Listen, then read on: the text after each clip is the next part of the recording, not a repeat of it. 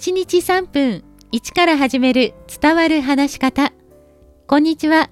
フリーアナウンサー、話し方講師、キャリアコンサルタントの三島澄江です。さあ今日は自分にかける言葉について一緒に考えていきましょう。言葉は人にかけるだけのものではなく自分にも自分でかけています。あなたは気づいていますか？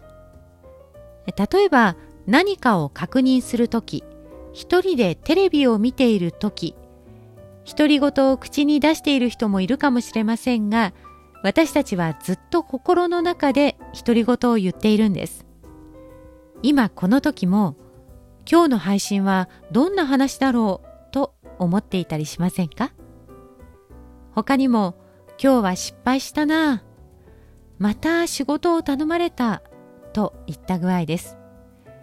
そしてそれは当たり前すぎて自分ではどんな独り言を心でつぶやいているのか気づかないほどです。で、大切なのはこの独り言の後についてくる言葉なんです。今日は失敗したな。なんで私ってダメなんだろう。困った時は私にって私だけそんな役回りしてるみたい。というふうにこういうことって誰しも心の中にあると思います。最後には私は何をやってもダメだな。なんで私ばかりがというふうに自分を責めたり周りを責めたりすること。私もありますよ。そしてそれが心の中の独り言として繰り返され自分に向けてその言葉を発しているということにつながっているんです。言葉というのは言霊という言葉があるように不思議な力があります。マイナスの言葉を自分にかけ続けていると気持ちもそうなってしまい現実もマイナスの結果を生むことになります。けれどプラスの言葉をかければプラスに変わっていきます。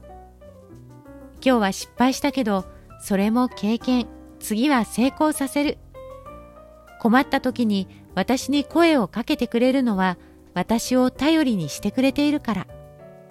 というふうに、まあ、ちょっとだけプラスに変えていくと気持ちも前向きになって結果もプラスが生まれていきます。とはいえ、それでもどうしても自己嫌悪や自責の念、人への嫉妬、責め、嫌悪などに心を奪われることがあります。そんな時はセルフコンパッションまあ、自分への思いやりと日本語では訳されていますけれどもこの考え方を取り入れてみるのもおすすめです。次回はセルフコンパッションについてご紹介します。